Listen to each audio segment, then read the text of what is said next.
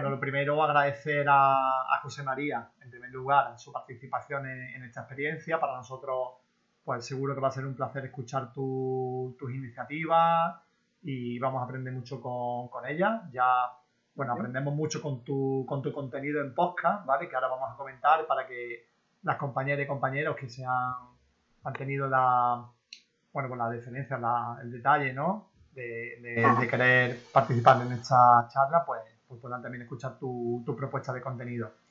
Y luego también, por supuesto, agradecer a, toda la gente que está aquí presente, al alumnado del taller La Voz de Vida, ¿vale? El taller de radio del aula universitaria de mayores, que, en el marco de, este taller se organiza este encuentro, la gente de Sevilla, que tenemos aquí a, a gente de Sevilla, de Soltera Utrera, mi hija, después tenemos a alumnas y alumnos de periodismo, tenemos alguna persona por aquí, después también tenemos a Natalia, que, que bueno, que es experta, bueno, es profesional de, de medios de comunicación y además también es hija de, un compañero nuestro de, de, La Voz de Vida y está también por aquí, eh, perdona, Asunción González, ¿vale? Que se ha unido también, e Isma Ramírez, que, es periodista, ¿vale? Está trabajando en, Irlanda y, bueno, pues una, una fiel seguidora y oyente de, nuestros programas. Así que, bueno, pues muchísimas gracias, José María, y comenzamos ya, si quieres, con, tu participación. Vale. Bueno, pues, a ver, yo creo que tú eres, mm, nosotros seguramente desde el ámbito de la, de la comunicación, pues pensamos que el comunicador tiene que estar, digamos, formado desde la escuela de comunicación, desde el periodismo, comunicación visual, no todas estas carreras de comunicación. Sin embargo, el, el podcasting ha abierto el, panorama a que puedan participar, mm, bueno, pues voces que quizás no pertenecen íntimamente al ámbito de la comunicación, como es tu caso, porque tu, tu formación no es de comunicador, ¿no? Tú, tú eres politólogo, ¿verdad? Y también historiador. Sí y, bueno, pues cuéntame un poco tu trayectoria y cómo llega al, al podcasting, eh, digamos, sin ser formado en el podcasting. Pues del todo inesperado, lo mío, ya te lo digo, porque yo eh, siempre me gustó la radio, siempre fui enamorado de, de, la radio, eso y la pasión por la historia me la inculcó mi padre desde pequeño y por lo tanto esa parte siempre me, me interesó, pero nunca como algo profesional, simplemente como mero oyente, sin más. Em, yo siempre tuve vocación de, estudiar historia, también me atrajo mucho la política y por lo tanto eh, estudié ambas carreras en, la Universidad de Juan Carlos de Madrid. Y cuando las estudié, mm, jamás pensé que me fuera a dedicar a ello por, por cómo está el sector, porque es un sector que no, normalmente o opositas o no te lleva, digamos, a una salida clara. Entonces, yo hice mi vida aparte de todo, eh, seguí muy interesado, leyendo mucho eh, de historia y, por supuesto, muy ligado al fútbol, que es lo que más me gusta hacer en la vida, es ver fútbol o jugar fútbol, más. Entonces, yo nunca tuve ningún deseo de, comunicar, ni de estudiar periodismo, ni comunicación, nada en ese sentido. Y nunca me puse delante de un micrófono hasta que no se presentó en mi vida. Yo mi especialidad profesional es la Mesoamérica precolombina. Yo sé de, de mexicas, aztecas, toltecas, eso es lo que sé yo. Entonces, eh, yo hice las prácticas en el Museo de América de Madrid, de la carrera, y luego estuve trabajando un tiempo ahí. Y bueno, sí es verdad que normalmente tengo facilidad para contar algo y que el interlocutor eh, le interese un poco, o se quede más o menos enganchado. Eso lo descubrí ahí. Pero jamás lo pensé aplicar en, un contexto, digamos, eh, bueno, pues como el podcast, ¿no? No sé. Entonces, más adelante en mi vida, eh, yo era un oyente más en la plataforma iVoox, yo iba a un trabajo que, que no me gustaba, iba a un... En fin, tenía una vida de lo más común y tenía que luchar contra los tiempos, ¿no? Los trenes, los transportes públicos y tratar de buscar un ocio en esos espacios. Y de ahí apareció mi vida el podcasting como mero oyente. Em, hubo un podcast era El abrazo del oso. Eh, fui oyente durante mucho tiempo y bueno, descubrí que yo también tenía cosas que contar. la historia que yo le había dedicado mi vida académica, que es la conquista de México, tenía cabida en ese podcast y por lo tanto me, me lancé a la piscina y les escribí les dije, mirad, yo tengo una historia y si me dejáis espacio lo puedo contar. Es decir, yo no, no me acerqué a esta plataforma como para decir, no, yo ahora voy a hacer mi podcast, o yo... No, yo simplemente quería ir un sábado por la mañana, hablar de temas que yo creo que son interesantes y ya está. Y gustó. Mm, la verdad que, que gustó, hubo, hubo, mucho interés, eh, las cifras fueron buenas, la, yo jamás lo hubiera pensado porque no son temas que normalmente den mucha cabida para nada. O sea, lo, lo, lo que más vende es la Segunda Guerra Mundial, Roma, ese tipo de cosas más, más uh, asequibles, ¿no? Pero bueno, la verdad que fue bien yo no tenía mayor preocupación. Yo hacía los guiones que tenía que hacer, iba, lo grababa y ya está. Ahí se acababa mi implicación.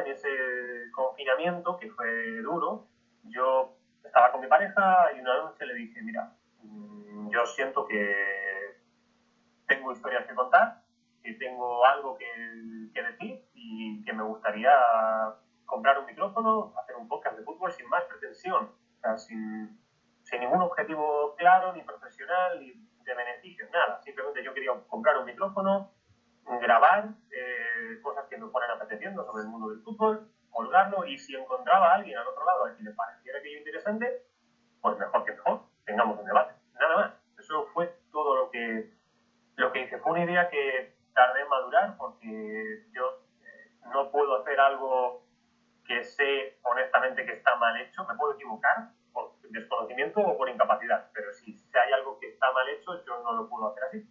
Entonces, eh, tomé la decisión de empezar la locura de Bielsa en mayo de 2020 y tardé tres meses en hacer aquello realidad, en ver cómo técnicamente se hacía eso, porque hasta el momento lo poco que yo había participado era ir a un sitio donde ya está todo montado, yo hablaba y no me preocupaba de nada más.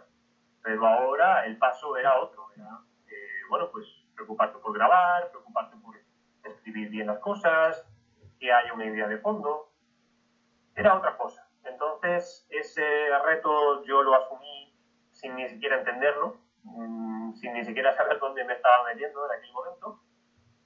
Y, y, bueno, fijaos cómo son las cosas. La primera decisión que tomé fue una decisión que yo en ese momento pensé que era buena, pero luego resultó ser mala.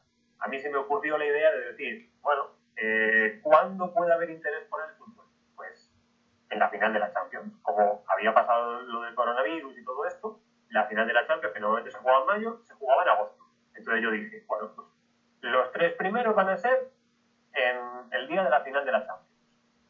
No tiene ningún sentido, tienes que hacerlo antes porque el interés es antes. Después de la final de la Champions todo el mundo desconecta y ya no te quieren oír porque están de vacaciones, ¿no?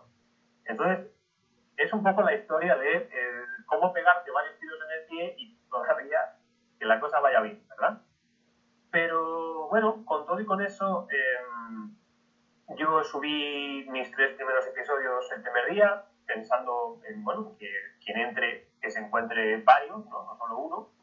Eh, esos episodios tienen una calidad muy mala, porque yo grababa con un micrófono horrible, en una habitación horrible, entonces eh, se oye todo, se oye el ruido de la calle, en fin. La, lo peor que nos podamos imaginar, pues está en esos tres episodios. Pero, bueno, a mí me, me, hacía mucha ilusión. Yo lo subía, no tenía ningún tipo de difusión, porque yo a nivel personal no tengo presencia en redes sociales aparte de Facebook, no tengo Instagram, no tengo Twitter, no tengo nada, y ahí soy bastante eh, reactivo a ese tipo de entornos. y no tengo en mi entorno tampoco a nadie que sea tan apasionado del fútbol como yo. Entonces yo simplemente lo subía y, eh, bueno, esperaba. En los, aquellos programas llegaban pues, a las 25, 30 escuchas y ya era una alegría. Yo recuerdo que yo iba y le decía a mi novia, hay 30 escuchas en este, en este programa, era como, wow. Y, y eso era un poco todo. O sea, yo seguía con mi trabajo y de vez en cuando pues escribía, grababa y ya está. Yo tenía alguna reflexión, eh, pues algún día estaba pasando la copa, otro día estaba en el tren y luego pues llegaba a casa, lo escribía, lo grababa y lo subía. Nada más. Pero eh, tuve la, la suerte o quizá la, no lo sé, la buena fortuna, llamemos, de que lo que yo interpreté en cuanto a la realidad del entorno al que me enfrentaba era realmente correcto, porque a mí lo que me motivó a hacer la locura de Bielsa era hablar a alguien a quien verdaderamente le gusta el fútbol, pero no le gusta todo lo que hay alrededor, que son mm, pues, medios que hablan de todo menos de fútbol, voces, eh, gente enfrentada la una a la otra sin ningún sentido y que al final se termina hablando de cosas que no tienen que ver, porque es un, un deporte, ¿no? Entonces, eh, a mí eso nunca, nunca me gustó y la locura de Bielsa también nace un poco en cuanto a eso, en cuanto vamos a hablar de, de fútbol, porque es lo que nos gusta, ¿no? Al final es así. Y en ese periodo, entre agosto que subí el primer programa y aproximadamente principio de octubre, yo subí, yo subí 10 programas, 8 programas, algo así pues eh, iVox se puso en contacto conmigo, alguien habría escuchado lo que yo hacía dentro de, de, ese, de esa plataforma, que yo tengo identificado, pero me ha pedido que no hable de esto porque, bueno, eh, hay cosas y no querrá ser contactado o yo qué sé, pero bueno, sé quién es y yo siempre le doy las, las gracias. Y bueno, básicamente me dijeron que les gustaba mi producto, que les gustaba mi idea, que se venían curvas, porque una cosa es, bueno, tú hacer tu podcast y grabarlo aquí una tarde y subirlo y olvidarte, pero ya gestionar algo como lo que me estaban proponiendo era otra cosa totalmente diferente. Entonces, eh, a, mí me, me, gustan mucho las camisas de 11 varas, yo enseguida me meto porque me, me puede. Así que eh, lo que hice, bueno, acepté eh, la locura de Versa entró a formar parte de, del sello de iVox Originals en octubre, octubre de 2020. Y claro, desde entonces todo cambió, porque ahora ya todo aquel trabajo que yo no había hecho de difusión, que es una parte importantísima de todo esto, eh, iVox lo hizo. Entonces iVox te posiciona y te pone en sitios, luego la gente te tiene que escuchar, porque te pueden poner y que a la gente no le interese lo que digas o o que suene horrible aquello, o que no haya ningún tipo de reacción, y igual que te han puesto, pues no te ponen y ya está. Pero, bueno, ellos me pusieron, yo cumplo con mi parte del trato tratando de hacer un, buen contenido, y, y, ahí cambio mi, mi vida, totalmente. Ahí eh, yo tuve que enfrentar de repente al vértigo que te da pasar de 30 escuchas a 6.000 y a llegar a público que por ahí no está tan de acuerdo con lo que dices o con las decisiones que tomas o con tu voz o con X cosa que hay ahí y también tienes que estar un poco expuesto y tener la cabeza serena a eh, el odio en Internet. Es una cosa que existe y que hay que lidiar con ella también. O sea, forma parte de, de lo que es el podcast o de YouTube o de cualquier cosa, donde haya personas que tengan voz, va a haber personas que tengan la capacidad de decirte cualquier cosa sin que tú puedas hacer nada más que aceptarlo o enfadarte. Y, y ese fue un poco el desarrollo. Luego, eh, la locura de Elsa, yo he tratado de que siga siendo exactamente lo mismo que era en un inicio, a pesar de que haya otro número de, de oyentes, a pesar de que haya gente de diferentes partes del mundo que pueda oír el contenido. Yo sigo siendo el mismo, yo sigo haciendo lo mismo que hacía en ese momento, pero evidentemente de ser algo que a mí me ocupaba eh, pues una hora después de trabajar o algo así, la actividad con todo lo que ha representado el podcast desde aquel momento a mí me lleva aproximadamente entre 9 y 10 horas al día, 6 días a la semana. Entonces, ya es otro plan. Ya eh, tú estás apostando por esto, evidentemente no tienes tiempo para tener otro trabajo, mm, ahí ya hay una decisión. Yo, eh, cuando aquello, bueno, cuando comprobé en lo que me estaba metiendo, porque yo no lo sabía, yo pensaba, digo, bueno, esto va a ser exactamente lo mismo, bueno, eso no fue así, fue otro de los errores que yo cometí en el plan, y en ese periodo, entre octubre y febrero, yo fui asimilando en lo que me había metido y en febrero tuve que tener, bueno, pues eh, seguro que a vosotros esto os ha pasado muchas veces en la vida, eh, una de estas conversaciones que se tienen en la cocina de casa con eh, tu pareja, en este caso con mi novia, a vosotros os lo ha pasado en otras épocas de vuestra vida, seguro, en la que tienes que tomar una decisión, tienes que decir, bueno, aquí hay una encrucijada, o vamos para acá o vamos para acá. No hay más. Yo mm, ya no tenía fuerza para seguir trabajando a jornada completa en un sitio que tenía que pasar dos horas en un tren para llegar, dos horas en un tren para volver, luego tenía que ponerme a trabajar, mm, no estaba eh, durmiendo, en fin, aquello era un desastre, entonces había que optar. Y, y bueno, en, en ese momento mi decisión fue apostarlo todo por algo que a mí me estaba haciendo muy feliz, que es el podcasting. Entonces, yo eh, cometí el, el, suicidio de dejar un trabajo fijo y con un buen sueldo para dedicarme a algo que me estaba haciendo muy feliz, que es el podcasting. Entonces yo renuncié, me fui de empresa y a partir de ahí, eh, imaginaos, eh, mi vida empieza a dar un cambio enorme. En ese momento yo descubrí que tenía, al, al haber dejado el trabajo, yo tenía mucho tiempo y tenía incluso más tiempo del que necesitaba para hacer la locura de Bielsa. Y ahí dije, bueno, me está yendo bien con un podcast sobre fútbol, con un podcast que a mí me, me gusta hacer. Voy a intentar hacer otro, que no sea de fútbol, voy a hablar de historia, pero no voy a hacer el clásico podcast de historia que todo el mundo hace, en el que un, bueno, pues una persona o dos personas se sientan durante dos horas a hablar. Yo eh, ya había visto muchos podcasts esos, no me gustaban, no me suelen atrapar, así que diseñé eh, Medievalia, otro de mis podcasts, en el que es un relato. Yo lo que hice fue interpretar que el oyente, en el caso de Medievalia, necesita meterse en el relato, necesita transportarse a esa, a esa circunstancia y dado que por mi formación sé que la historia de nuestro país en determinados tramos no ha sido tratada nunca como se merece, eh, pues decidí empezar por los visigodos, la historia de los visigodos desde el principio hasta el final, todo. Entonces, eh, bueno, pues tiré de apuntes universitarios, libros y eh, hice una banda sonora, que es lo que hace la diferencia entre cualquier podcast de historia y medieval. Medieval lleva un proceso de producción muy largo, muy complejo, en el cual invierto muchas horas en encontrar eh, música por la cual la gente cobra, porque esa es otra de las cosas que a mí me preocupaba, no quiero andar de pirata en internet y coger el trabajo de otra persona, sino buscar una plataforma en la que el autor realmente cobre por su trabajo.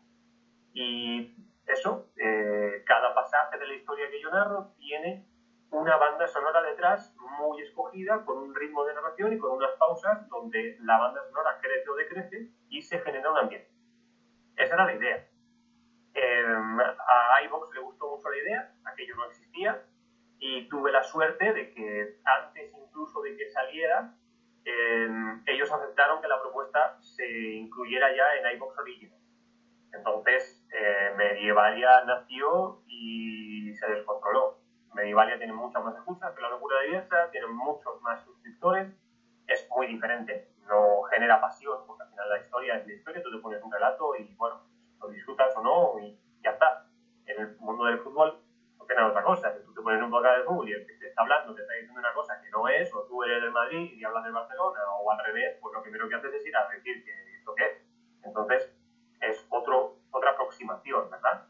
Pero bueno, a mí eso me, me demostró que yo podía no solo circunscribirme al fútbol, sino que yo podía también aportar cosas en otros aspectos con el mismo material que yo ya tenía, que es básicamente lo que hay aquí. Y desde que Medievalia em, empezó a funcionar y yo vi el interés que había detrás, siempre tuve en la cabeza aprovechar mmm, algún otro hueco que yo veía todavía que tenía para sacar otras propuestas futuro, ¿no? Siempre hubo un plan. Pero en ese momento em, la vida cambio porque yo decido no seguir pagando un dinero que no podía pagar por vivir en donde yo vivía. Yo soy de, Madrid, un pueblo del sur de, Madrid, y vivía ahí. Y eh, justo en ese momento, yo y mi pareja, bueno, pues decidimos, ella trabajaba, así que le daba igual, y decidimos, bueno, pues afrontar una nueva etapa de nuestra vida y mudarnos. Y nos mudamos a Galicia. Y ahora mismo estamos viviendo en, en Galicia. Eh, ya os digo, el, la aparición del podcasting en mi vida ha generado una serie de cambios que mm, nadie hubiera podido pensar hace menos de dos años, pero, pero que han sido así.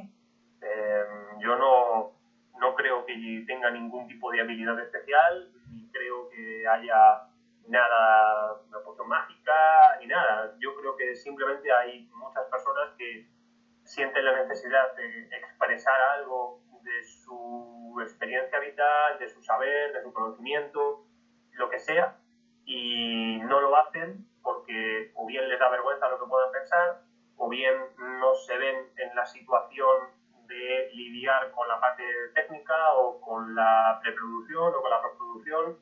Y, y yo fui de los que, bueno, pues tiró, como se suele decir en mi pueblo, la manteca al techo, y le dio igual y, y me metí pero es un poco esto. Muy bien. Eh, muchas gracias por la introducción. Como podéis comprobar, José María habla, habla muy bien y por eso se dedica también al podcasting, es decir, esa habilidad la tiene, sin lugar a dudas. Luego, yo invito a que, a que escuchen la propuesta de contenido de, José María Zay, facilitado por el chat algunos de los programas que, que él ha mencionado, ¿vale? Eh, la serie de mesicas en El abrazo del oso, eh, su, su, podcast en, eh, de Medievalia, ¿vale? Eh, y yo, mm, antes de conocerlo, vamos, de hecho, he descubierto que él era la persona que produjo Mexica y me encantó. Yo soy también seguidor del abrazo del oso y, fue, o es una de las series que más me han gustado. Yo lo recomiendo porque es excepcional. El canal de, de podcast El abrazo de Bielsa, para mí, eh, creo que aporta un elemento diferenciador, como él, ha, como ha comentado, y eso es lo que, lo que nosotros también tenemos que tener en cuenta. Por una parte, José María está aquí invitado porque considero que es un buen referente para personas como nosotros, que no, que no somos en principio profesionales de la comunicación, que no tenemos una experiencia en comunicación eh, y, y, eso no, no, no, es un elemento, digamos, que, que tenga que, que ser imprescindible ¿no? para tener éxito en el mundo del podcasting. Yo creo que eso es importante.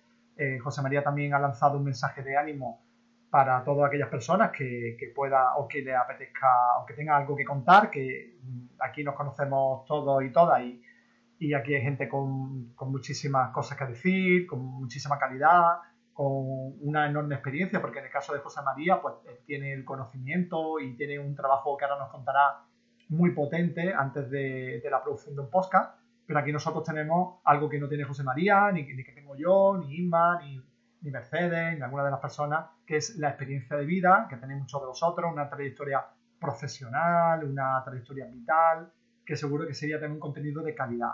Eh, bueno, José María ha contado alguna de sus experiencias de, post, de podcasting, pero no nos ha comentado que tiene también una productora de podcasting ¿vale? Que si quieres brevemente comentarnos también hacia dónde ha derivado también tu, destino podcastero, que creo que tampoco, ¿no? Pues tú, preveías que se iba a convertir ya en algo tan potente como, como lo que ahora tienes, ¿no? Que, incluso ya te plantea un proyecto mucho más interesante, ¿no? En cuanto a, en cuanto a la, creación y, y el asesoramiento a mí me gustaría que nos hablaran brevemente, porque son, muchas las preguntas que tenemos, y digo que tenemos porque me encantaría que los compañeros y compañeras que están presentes pues también te preguntaran sobre, sobre aquellas cuestiones, ¿vale? Que, ellos quieran. Es decir, que no sea un diálogo entre nosotros, sino que sea un diálogo abierto para todos, ¿vale? Sí que me gustaría que fuera breve en, tu respuesta en este caso, para, que nos diera lugar a más preguntas y que nos explique eh, a Teleya el, el proyecto y, y también me interesa saber si es incompatible con el acuerdo que tú tienes con, con iVox. El hecho de tener el hecho de, tener esta productora que has creado, incluso si a ti iBox te, te exige una exclusividad y no puedes estar, por ejemplo, en Spotify o en otra o en otras plataformas de, de, contenido de, de podcast. Vale, pues eh, contesto por el final. Sí, el, el, acuerdo de Originals es un acuerdo en el que no hay dinero de por medio. Lo que hay es eh, una promoción. Ellos dicen, bueno, nosotros vamos a promocionar tu contenido y tú a cambio nos garantizas que ese contenido solo se puede encontrar en iTunes. Nada más. Luego, eh, si ese contenido da para, mm, no sé, que luego tu carrera a nivel personal se lance, eso ya es otra cosa, porque es tú a nivel persona, pero ahora eh, la locura de Bielsa como podcast no se puede escuchar ni en Spotify ni en Apple Podcast, solo se puede escuchar en iVoox por ese acuerdo. Y lo mismo pasa con Media Varia, con Terranova y con Mesoamérica, que son mis otros eh, podcasts. Pero esto no es, em, no choca con, con iVoox porque mi proyecto es el siguiente. Yo durante estos casi dos años me he tenido que enfrentar a un montón de cosas que yo no sabía hacer y que he tenido que dedicar muchas horas a aprender a hacerlas. Yo no sabía grabar, yo no sabía nada de acústica, por ejemplo, eh, yo no sabía nada de mm, producción de audio, de locución, eh, por supuesto tampoco sabía nada de eh, todo lo que tiene que ver con la distribución, sobre por qué te conviene en determinados casos que tu podcast esté solo en una plataforma o cuando normalmente lo que te dicen es no, tú fueron todo y bueno, por aquí y por allá. Y toda la experiencia que yo he acumulado en estos dos años en cuanto a un montón de cosas que yo he necesitado y porque soy de esa manera he tratado de respondérmelas yo solo. Por ejemplo, el hacer la página web, yo hace un mes no sabía hacer una página web y ahora pues, he conseguido montarla.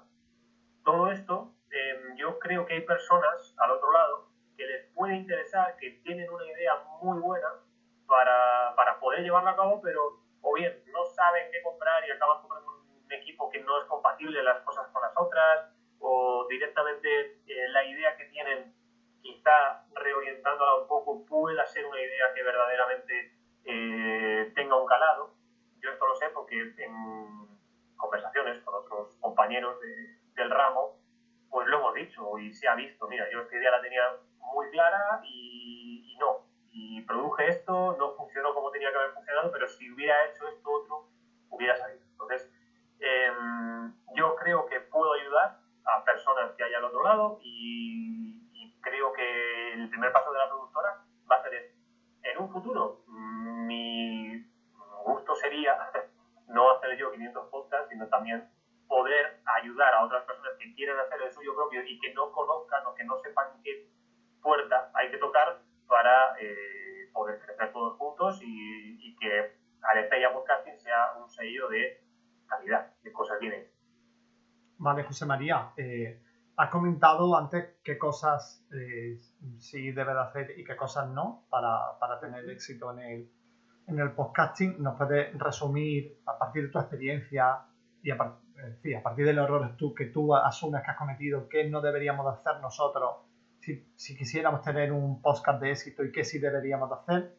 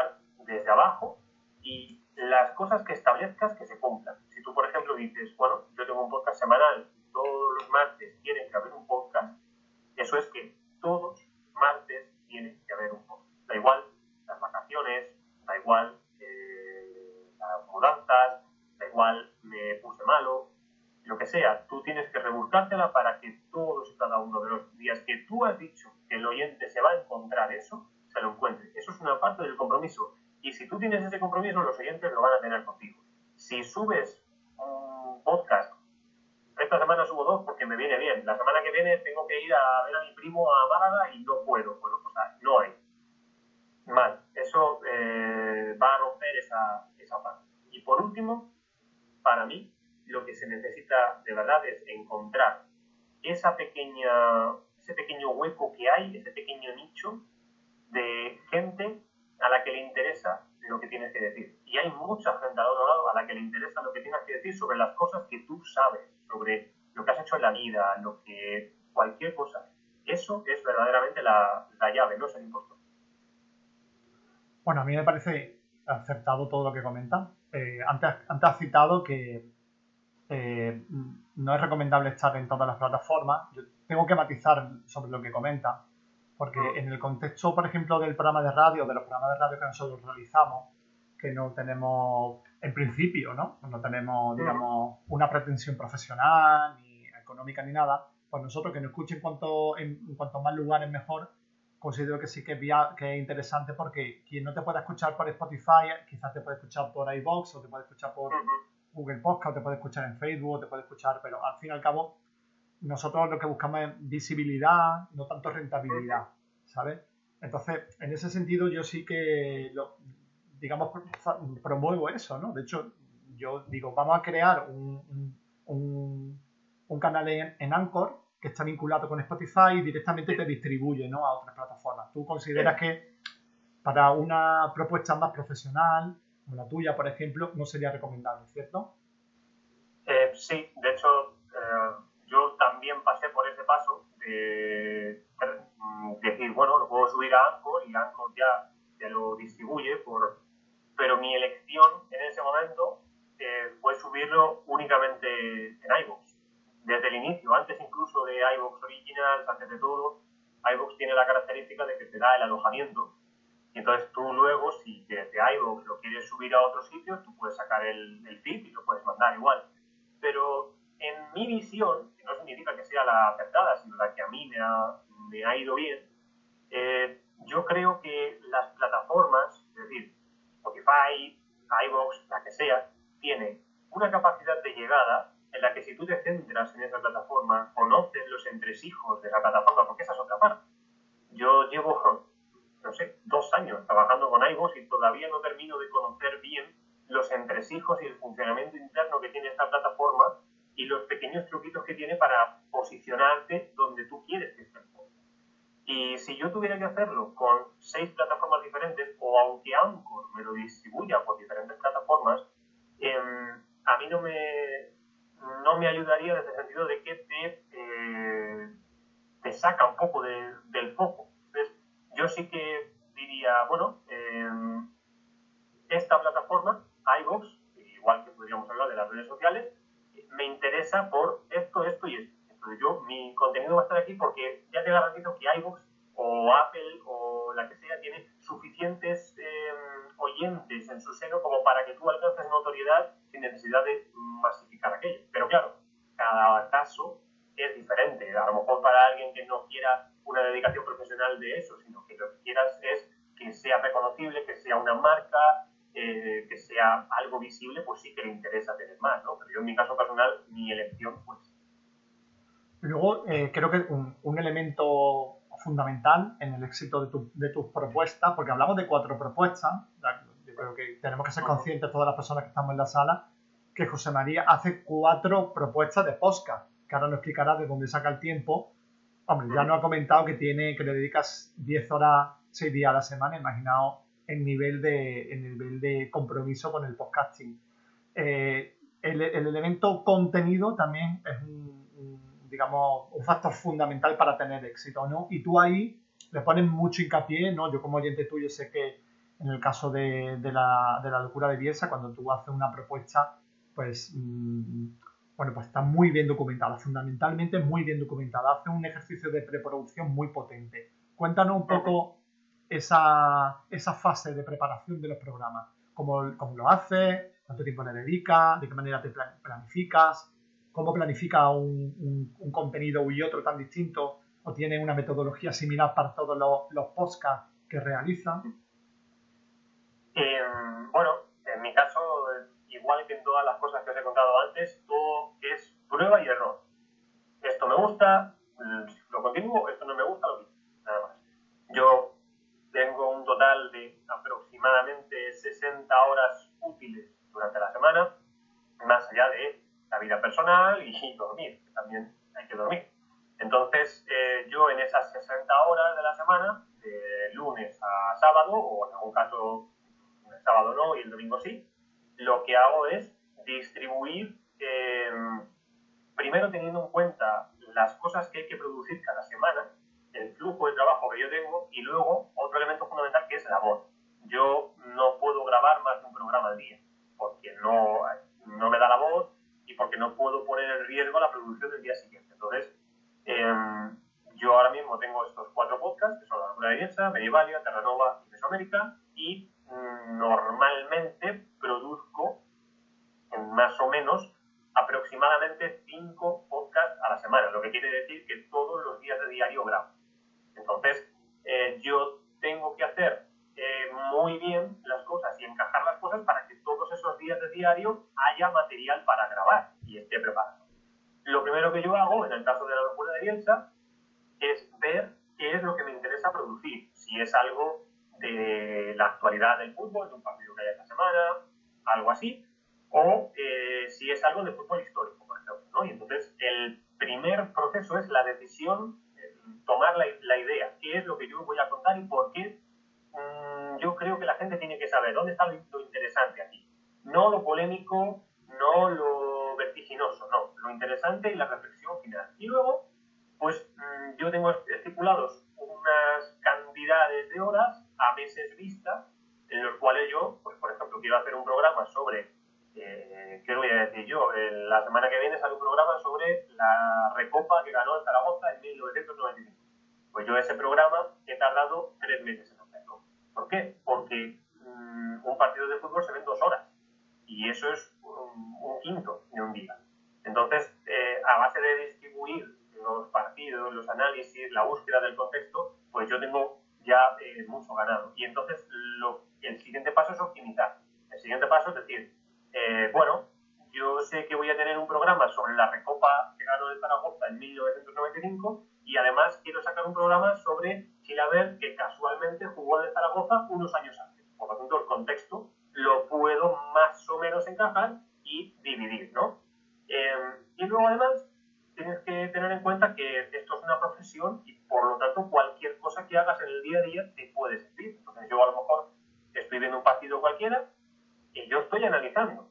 Aunque luego en el momento no sepa para qué lo voy a usar, pero a lo mejor el año que viene yo tengo que hablar de algo y ya está, eso hecho. Eh, eso por una parte. Por la otra, aparte, eh, tienes que entender que a la gente seguramente no le interese todo lo que pasó y todo lo que tienes que decir. Entonces, tú te haces un guion en bruto, que normalmente los guiones en bruto a mí me ocupan unas 20 hojas, y luego de ese guion en bruto tú sacas la parte concisa, lo que realmente vas a contar, lo mollar, lo que merece la pena. Y de ahí, de todo eso, que tratar de ponerte en la mente del oyente y decir, vamos a ver, ¿yo qué le puedo contar? Bueno, pues em, me, pasó, en el caso que os estoy contando, de eh, Chilaver, que yo, un día cualquiera en el que no estaba trabajando, leí eh, Patria. Patria es un grandísimo libro. Bueno, pues uno de los partidos de los que yo estaba hablando resulta que sale en Patria. Y eso es un dato que seguramente muchas personas no van a poder incluir en un eh, estudio sobre Chilaver. Bueno, pues eh, yo lo tenía porque yo casualmente leí Patria y dije, wow, este partido me suena, yo he visto este partido. Bueno, pues aquí está el dato y ahí está. Entonces, cualquier cosa que tú hagas en el día a día, si te gusta, si es tu pasión, si es algo que tú sientes, te va a valer y la vas a poder utilizar. Lo que sea, cualquier mm, cosa, de verdad, lo que sea. A mí no, no se me ocurre otro ejemplo así más manido, pero es así. Una vez que yo ya he armado lo que me interesa, yo distingo. Tengo diferentes tipos de programas. Hay algunos que son biografías sobre personajes concretos y a mí me interesa mucho más, como persona, decir, bueno, eh, todos hemos visto lo bueno que es Leo Messi jugando al fútbol.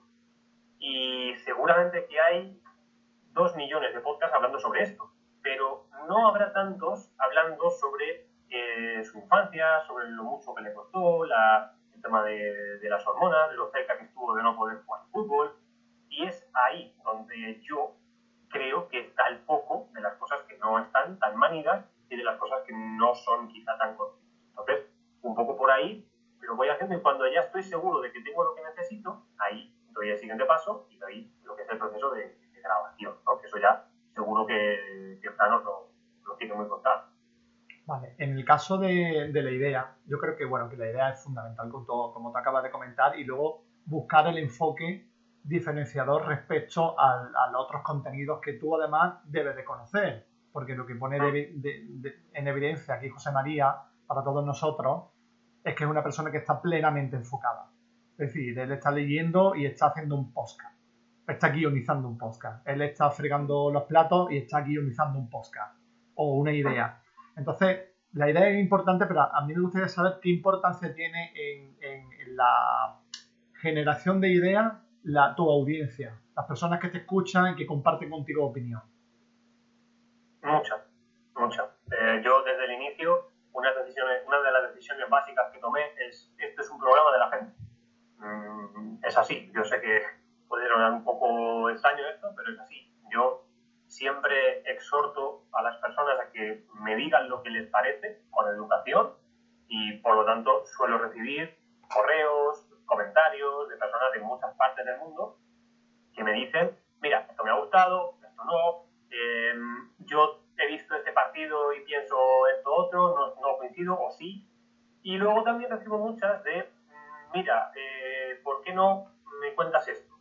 Y es algo muy curioso, porque normalmente la gente me pide que hable de cosas que ellos saben, que ellos conocen, que ellos disfrutan. Ellos me piden, eh, pues por ejemplo, eh, un aficionado que justamente es de, de Málaga, Paco Alba, él eh, siempre me, me, pidió que hablara, por favor, de, del Málaga del Jeque, del Málaga en Champions. Yo lo hice, él sabía mucho mejor que yo todo, porque él había estado en el campo. Entonces, ¿qué le voy a contar yo a esa persona que él no sepa? Entonces, él no me está reclamando que yo le cuente algo que él no sabe, él me está reclamando que se lo cuente yo. Que vaya, que busque, que indague, que baje una línea sobre las cosas que a mí me parecen que se hicieron bien o que se hicieron mal. Que esa es otra de las partes que yo siempre trato de tener en la locura de Bielsa. Para mí, y aunque esto suena un poco extraño, pero es así, eh, yo veo el fútbol como un deporte, un deporte de, mm, de aquellos que no tienen otra cosa, de aquellos que se han dedicado a él porque les ha gustado, porque no han sido precisamente ricos. Ahora es una cosa bien diferente, pero lo, lo que yo siento es otra cosa. Entonces, yo siempre trato de, ante una realidad X, ponerme de parte de aquellos que no tienen tanto poder. Entonces eso yo creo que también es una de las partes que a ellos les gusta y que me piden. Es así. Entonces yo creo que va un poco por ahí. Yo siempre trato de dar mucha participación a los oyentes. Siempre me suelen dejar comentarios bastante, eh, bastante interesantes y, y, bueno, yo siempre trato de darles mucha participación y de decirles esta es vuestra casa, si queréis aportar lo que sea, ahí está y vais a ser escuchados. Eh, voy a leer un, un comentario de, precisamente de un oyente, un oyente tuyo Ah. de, de hace poquito tiempo, del 18 del 1, eh, comenta, gracias por este regalo para los oídos. Cuando he visto el título del programa se me han iluminado los ojos. Me encanta que descubras siempre los orígenes de los futbolistas, definen cómo son después. Gracias por traerlo. Espero con mucha ganas la continuación cuando sea posible. Gracias por ofrecer tan buen material siempre. Aquí me gustaría preguntarte eh, sobre la importancia que tiene el título del programa en respuesta a este oyente, ¿no? Que, que dice, cuando he visto el título del programa se me han iluminado los ojos. ¿Qué importancia tiene para ti titular? ¿Cu- ¿Cuánto le dedicas? Eh, ¿Cuál es tu truco, digamos? Es eh, una de las cosas que yo tardé en comprender. Eh, podría deciros otra cosa, pero es así. Yo siempre entendí que lo bueno estaba en el, en el podcast, ¿no? En lo que contaba. Y el título era, bueno, pues si hablo de, yo qué sé, del Barcelona, pues hablo del Barcelona. Y ya está. Y no, eso es un error eso es un error de principiante mal. Entonces, eh, yo he aprendido con el paso del tiempo que el título y la portada son importantísimos. Importantísimos. Es lo que va a hacer que la gente le dé al play o no. Y yo, la norma que tengo conmigo mismo es no poner títulos eh, falsos. No poner títulos eh, que provocan que le des al clic sin saber lo que hay. Se podría hacer, por ejemplo, eh, el jugador que dijo las cosas claras al presidente del Madrid. Y entonces la gente le daría, porque diría, "Hostia, quiero saber quién es ese y quiero saber qué ha dicho, ¿no? Y yo luego puedo hablar de lo que sea y la escucha ya me la lleva. Y eso para mí es un fraude. Entonces yo lo que trato de hacer es huir de eso, que la gente lo valore, porque yo sé que lo valoran, y decir, bueno, eh, hay diferentes tipos de títulos para diferentes tipos de programas. Si yo hago un programa de Maradona, no hay que poner nada. Pone, digo, Armando Maradona, y van a ir como, vamos, enseguida, no vas a tener que poner nada. Ahora, eh, sí que en algunos casos mi, mi truco, entre comillas, es centrarme realmente en el foco último de lo que se dice en el programa. Yo, por ejemplo, siguiendo el caso de Maradona, tengo un programa que es Diego Armando Maradona, el programa más escuchado del podcast del año. Ahora, hace poco hice otro en el que dije, ¿realmente se dopó Maradona? Y el programa va exactamente de eso, del dopaje de Maradona en 1994. Pero seguramente si yo no pongo la interrogación, no genero exactamente lo que estoy buscando en quien ve eso. No le estoy eh, metiendo en ningún tipo de fraude porque yo es, realmente respondo a esa pregunta en el podcast y lo demuestro con hechos y con cosas que se pueden comprobar, pero en el, en el provocar con esa interrogación está buena parte del éxito que puedo hacer. También es importante la descripción del contenido, ¿no? Que no, solo, no solamente el título, ¿no? sino también luego describir adecuadamente el contenido de, de tu podcast. También tienes en cuenta esa situación para, para la distribución. Sí, eh, yo tengo eh, unos modelos hechos, uno para cada podcast, con las cosas que hay que decir, que justo los he actualizado esta, esta semana, con los enlaces importantes, y luego eh, yo escribo un título descriptivo y abajo pues una descripción, eh, pues unas 3, 4, 5 líneas hablando de lo más importante, porque luego también es cierto que hay personas que ni siquiera están en iVoox, pero que buscan el contenido en Internet y eso facilita que lo encuentren. Oye, eh, estamos hablando del contenido, de, de la fase, hemos hablado de la fase de preproducción del contenido, el tiempo que le dedica, imagino que be- beberá en fuentes eh, fiables, eh, y luego también la, la descripción del contenido, el título del contenido, pero claro, luego llegamos a escuchar el, el podcast y a veces nos encontramos que todo cumple perfectamente con lo que tú estás comentando, con estos criterios de calidad, pero escuchamos el podcast y no se escucha bien. ¿Vale? Puede ocurrir esta situación, que no es tu caso, ¿vale? Porque tú cuidas los detalles, pero di- dinos, ¿tú cómo has afrontado esta situación? Partiendo del desconocimiento absoluto del punto de vista técnico y cómo ha ido evolucionando y mejorando y, cuáles son tus aspiraciones, claro. Si has tenido que comprar material nuevo, has tenido que aprender técnicas, has tenido que, pues no sé, pues comprar a lo mejor eh, para tu casa, bueno, pues decorar tu casa de alguna forma como si fuera un estudio de radio, evitando eh, la reverberación del sonido, evitando sonidos de la calle, etcétera. O, grabando a lo mejor a horas donde solamente puedes grabar porque a otras horas pues el vecino puede estar haciendo de comer o puede esta situación como la afronta. A ver, eso es un reto. Eso es un reto. Yo ya te digo, eh, los tres primeros programas que subí eh, es un documento sonoro del barrio en el que vivía. Porque se oye todo. O sea, absolutamente todo. El vecino de arriba arrastra una silla, abajo pita un coche. O sea, todo lo que había en ese momento, yo, ahí está, reflejado. Claro, porque yo en ese momento pensaba, digo, bueno, esto se graba y se sube y a correr. O sea, no hay otra cosa que hacer. Yo no, no sabía que se hacía eso.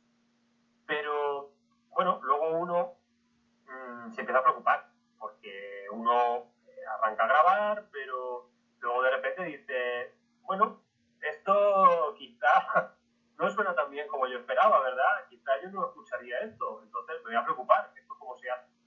Y bueno, pues ahí arranqué a estudiar. Eh, no me saqué ningún tipo de grado ni nada, pero bueno, hoy en día en internet puedes encontrar cualquier cosa. Así que eh, estudié, estudié, estudié, me miré un montón de vídeos, un montón de material para saber cómo hacer todo.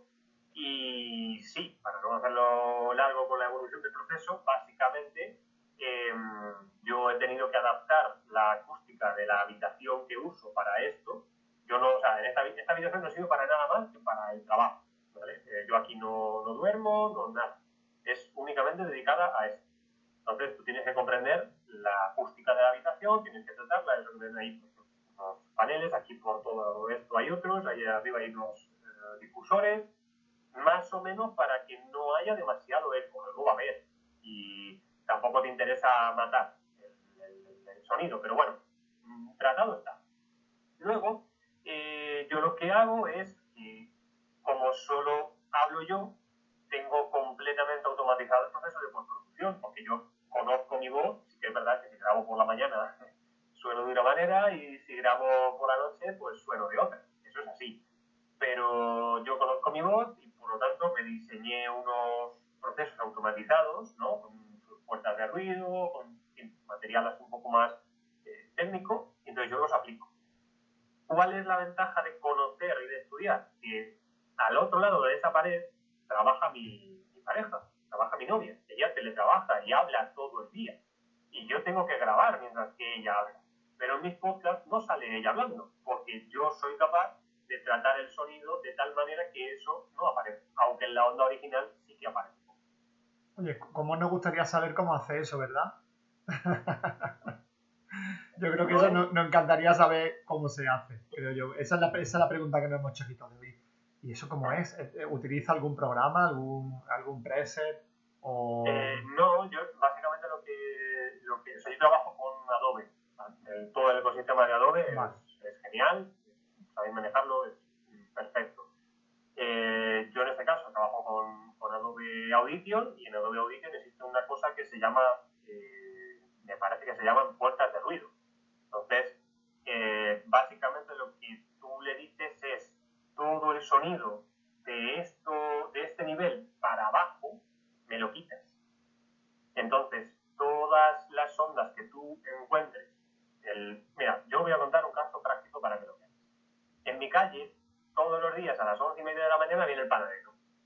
Yo no puedo mm, hacer nada. O sea, el panadero va a venir, me guste o no. Y el tipo viene y pita con la furgoneta todos los días.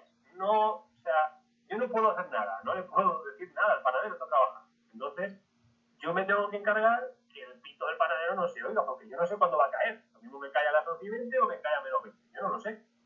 Pero eh, a través de la puerta de ruido y teniendo como estándar el pito del panadero, que es lo máximo de ruido que va a haber, pues de esos sentidos para abajo, me lo quita.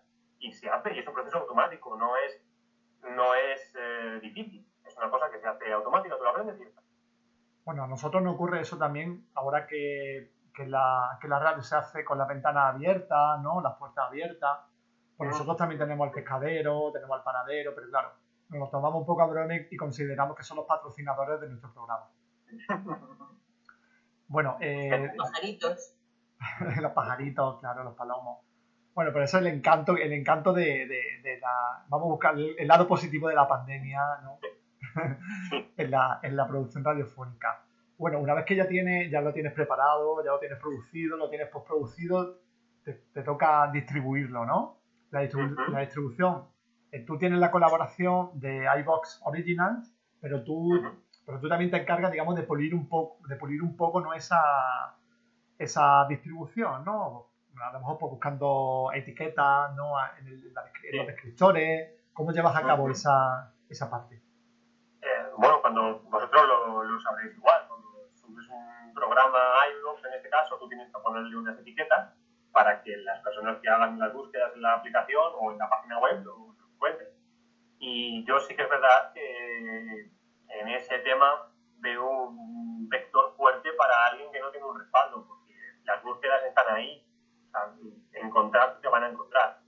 Eh, yo lo que hago siempre es poner una etiqueta con el nombre del podcast, porque normalmente hay personas que se quedan con algo que han escuchado que les parece bien y buscan la locura de Elsa. Pero hay ocasiones en las que yo no sé muy bien por qué en el ecosistema de iVoox no te encuentran por el nombre del podcast, te encuentran por el nombre del episodio.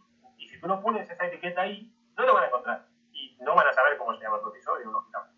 Eso es un truco que yo he aprendido.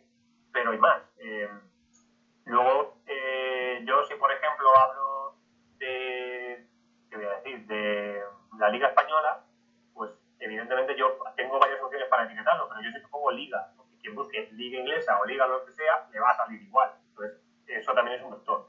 Y luego fuera de iVoox, lo que básicamente hago es compartirlo en Facebook. En principio yo pensaba tener una actividad más importante en Facebook, eh, incluso con campañas de publicidad, con algún tipo de vídeo, de otra manera, pero eh, sí que es verdad que no me ha dado la vida para poder expandirlo por ahí al nivel que se merece. Yo sé que hay un montón de personas por ahí que o bien no conocen el mundo del podcast o bien no conocen iVoox y les gustaría el, producto, pero el, siguiente paso es precisamente eso, lo que me voy a enfocar justamente ahora, lo que estoy tratando ahora es, dar el salto en la distribución más allá de lo que hace iVoox, que está bien, pero está circunscrito a la aplicación. Muy bien. Bueno, yo creo que José María ha descrito todo el proceso, nos ha dado un montón de trucos, ¿verdad? Yo creo que vamos, está siendo muy generoso con su tiempo y con su conocimiento, que agradecemos muchísimo. Lo guardamos, vamos, como oro en paño toda la información que nos está facilitando. A mí me gustaría, insisto, en abrir el turno de preguntas eh, con, la, con la amabilidad de José María para que le preguntemos aquello que nosotros consideremos oportuno. Y, y si no, pues yo voy a ir cerrando también el encuentro, ¿vale? Para no alargar en exceso esta, este diálogo con él, que, su tiempo es oro, como podéis comprobar. A mí me gustaría preguntarte, ya veo que Peña levanta la mano, así que termino yo con esto y, vosotros, y también Carmen, bueno, es lo que pasa, José María, que es muy interesante todo lo que cuenta. A ver, bueno, eh, José María, eh, por mi parte, para ir terminando por mi parte, yo ahora hago de moderador, eh, también podéis escribir por el chat, ¿vale? Si alguna persona no quiere intervenir de viva voz, pero yo prefiero que lo hagáis. También a, los alumnos de periodismo, por ejemplo, que estéis por aquí y eso.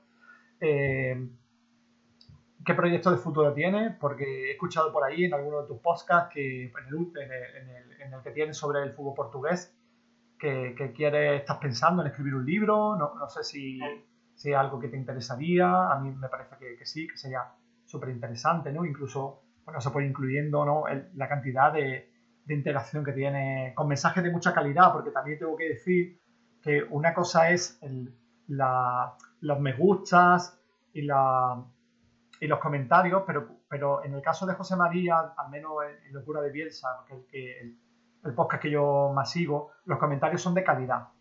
Y eso es lo que se valora realmente. Porque un comentario de gracias, mm, bueno, pues aporta poco, pero cuando hay, alguien te aporta una idea o hace una crítica o dedica mm, un rato, porque se nota claramente en escribir 15, 20, 30 líneas, eso es, o a lo mejor incluso quien, quien ha escrito es una persona experta en la materia, eso, eso es lo que marca la diferencia entre, entre una persona que produce un contenido y una persona que produce un contenido de calidad y tiene una influencia sobre la, audiencia. Es decir, que tú, en cierta forma, también eres un influencer, aunque bueno, de, este tipo de, de, producto mediático. Cuéntanos brevemente tu, proyecto así, si tienes un proyecto en mente, para que nosotros también te, sigamos. Bueno, yo lo primero que tengo que decir es que no os preocupéis, yo estoy de verdad encantadísimo de estar aquí con vosotros y no, no me voy a ir a ningún lado hasta que no conteste las preguntas porque para mí es un verdadero honor intereséis en esto, lo digo de, de corazón.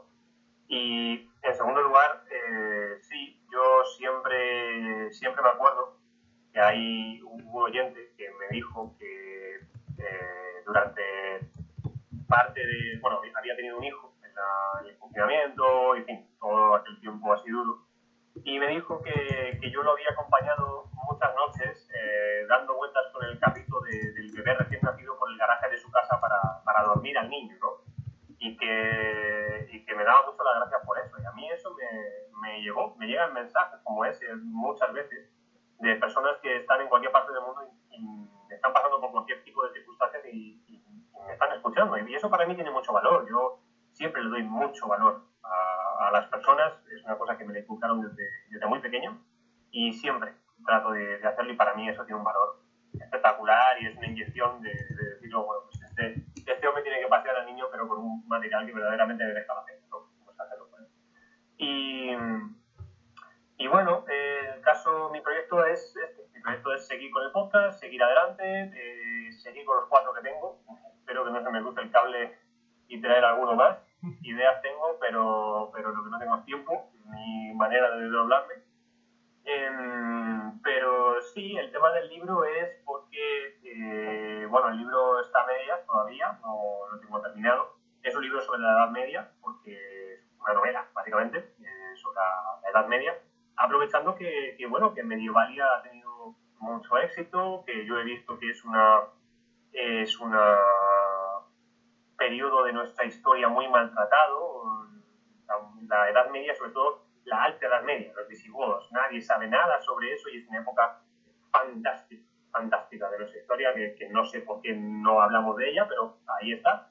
Entonces, bueno, yo he visto que tengo mucho material, porque al final de, de, hacer los podcasts escribes mucho durante el día, tengo mucho material, creo que puede quedar algo muy bueno y creo que la audiencia de Medievalia lo puede aceptar bien. Entonces, ese es un poco un proyecto en el plano personal. Yo además siempre quise escribir un libro porque soy, o sea, tengo la capacidad de leer bastante, aunque no, no en tiempo, pero bueno, me gusta bastante leer y en el plano del podcasting seguir adelante con estos, eh, con estos cuatro y quién sabe si dar el salto en alguna otra producción, en tratar de colaborar con personas que, que tengan una audiencia mayor que la mía y poder llegar de, esa manera. Ese es un poco el plan. Pero bueno, luego puede salir cualquier cosa. Uno nunca. Muy bien. Bueno, voy a ceder la palabra a Peña en primer lugar por orden de, ¿vale? Por orden de, de petición. Peña. Es una pregunta tonta. ¿De dónde viene lo de la locura de Bielsa? Eh, a ver, Marcelo Bielsa es un entrenador de fútbol, es argentino, y es una persona que ha marcado mi vida más allá de, de lo que es el fútbol, eh, por la visión que tiene de la vida. Es un, aparte de que sea un entrenador, que haya ganado o no haya ganado, es un entrenador que tiene una capacidad de discurso muy buena y que deja siempre reflexiones que van mucho más allá del fútbol. Habla de la vida,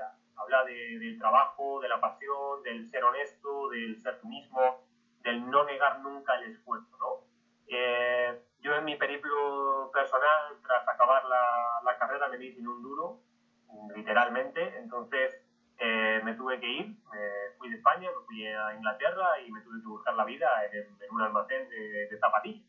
Ese fue mi, mi periplo. Entonces, eh, allí, en el almacén, eh, yo, subido en una escalera y quemado, porque estaba quemado, eh, me dedicaba a escuchar ruedas de prensa de, de, Marcelo Bielsa, ¿no? Y allí, en ese almacén, me imagino que todavía estará, hay escrito una frase suya que es, traguen veneno, no reclamen nada. Es como, esfuérzate, cállate y trabaja. Bueno, pues yo escribí esa frase ahí, fui capaz de sobrevivir a eso, pude hacer el dinero que necesitaba hacer y y volver y tener una vida diferente. Marcelo Bielsa me marcó y a él eh, lo llaman el loco, porque es un... Ya, ya, ya. Es un loco. Entonces, pues, ¿pero cuál es la locura de Bielsa? Pues la locura de Bielsa es el fútbol.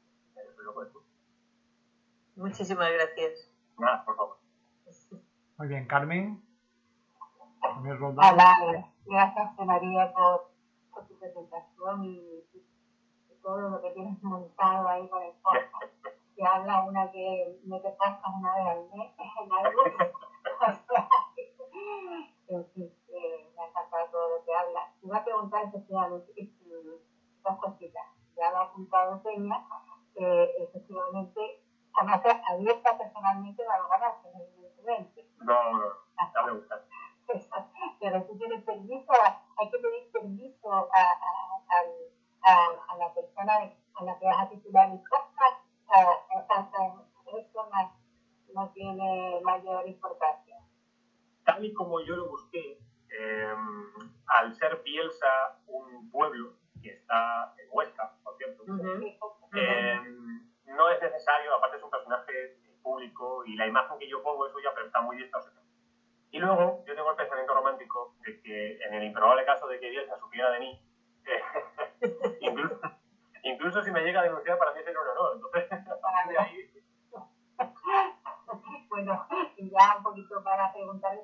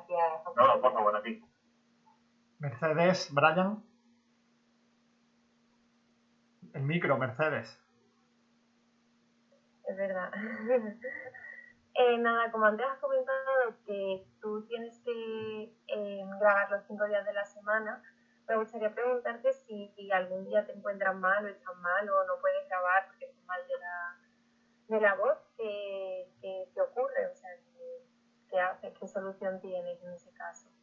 Bueno, los días... Eh los momentos en los que no puedo grabar porque he estado enfermo o porque necesito unas vacaciones, porque estoy a punto de prender fuego al estudio, en esos casos lo que hago es hacer tarea doble eh, en otro momento. Evidentemente, como no puedes mm, ver si te vas a poner mal o no, eh, lo que hago es apuntarme y luego, por ejemplo, la semana siguiente grabo a las 10 de la mañana, a las 11 de la mañana, con permiso el panadero, y luego por la noche pues en torno de las 10 más o menos ya he vuelto a, recuperar, porque yo luego enseguida me, no me quedo afónico, pero se me pone un poco de voz de muy, muy grave.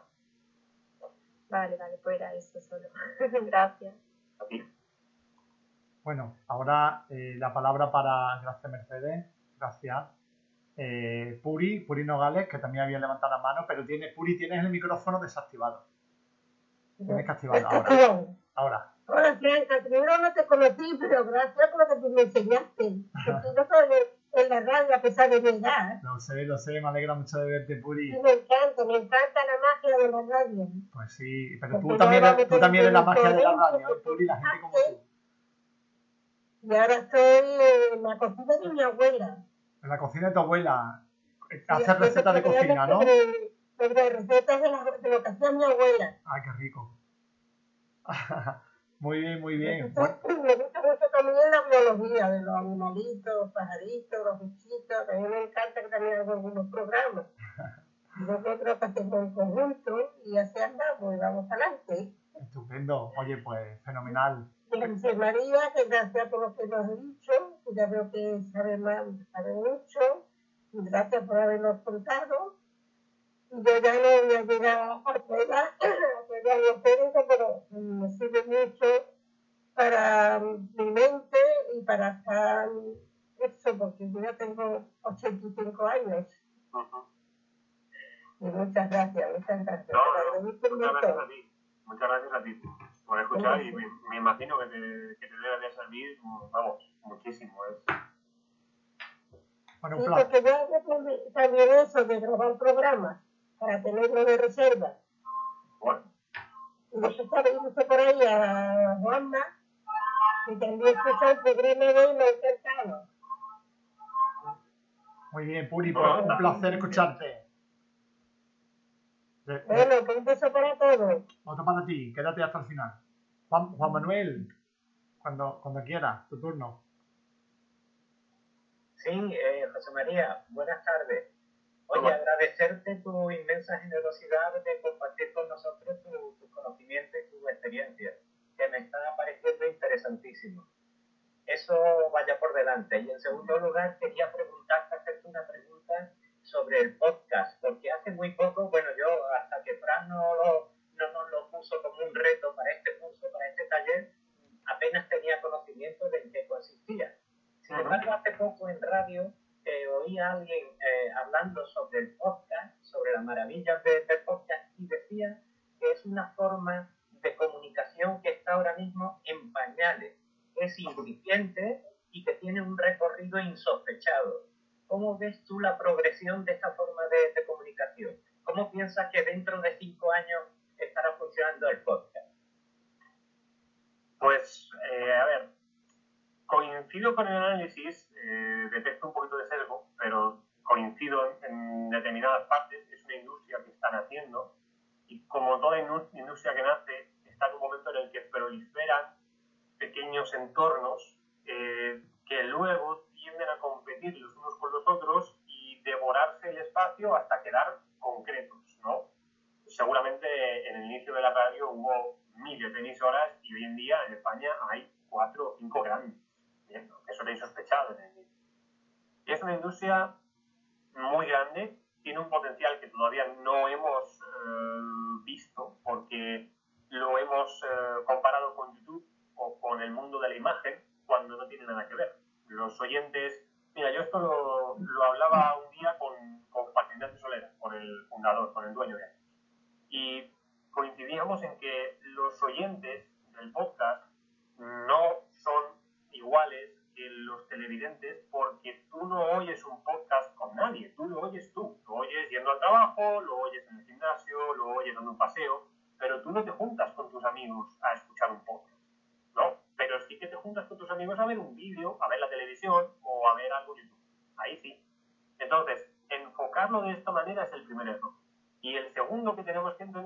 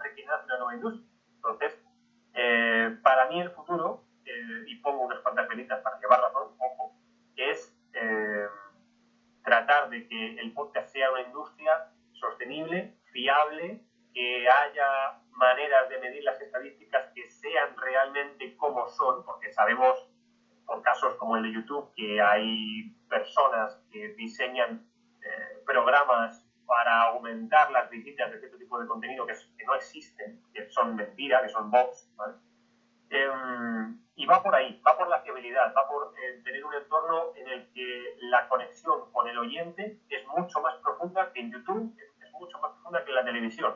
Tú puedes ir vestido de cualquier manera, despeinado, peinado, lo que sea, pero va tu voz y va una parte de ti. tienes una conexión brutal y muy profunda con el oyente. Si eres capaz de encontrar, mirando con si eres capaz de encontrar a alguien al otro lado que realmente se identifique de manera profunda, se va a identificar siempre. Yo, a colación de la pregunta que me habéis hecho antes de la monetización, para ser suscriptor del programa de fans de la locura de Bielsa tienes que pagar 2,99, ¿vale? Bueno, pues hay personas que pagan más voluntariamente. No van a obtener nada más. No hay más programas, no hay una escalada, Pero ellos quieren poner más porque se identifican con el producto y, con mi situación personal, pero entonces eh, esa es la potencialidad, yo creo, de, del podcast, que rompe barreras y, que tenemos que estar preparados para ello, claro. Muchas gracias. a ti. Bueno, yo añadiría a las palabras de José María eh, que creo que la industria tiene que ser inclusiva y mm. quizás falta todavía esa perspectiva, desarrollar ese enfoque, porque las estadísticas indican que hay muchísimas personas que todavía no tienen acceso a las tecnologías ni al mundo del podcast también. Entonces, claro, por ahí yo creo que nos queda mucho trabajo por hacer y en este taller precisamente yo hablo de podcast para intentar, digamos, eliminar esa brecha difícil de, de cerrar. No sé si hay alguna, alguna pregunta más por ahí, o alguna intervención, alguna duda.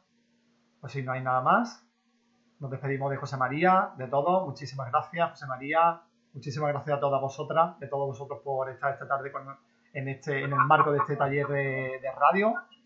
Y, y, nada, nos vemos, nos vemos pronto y en la siguiente ocasión.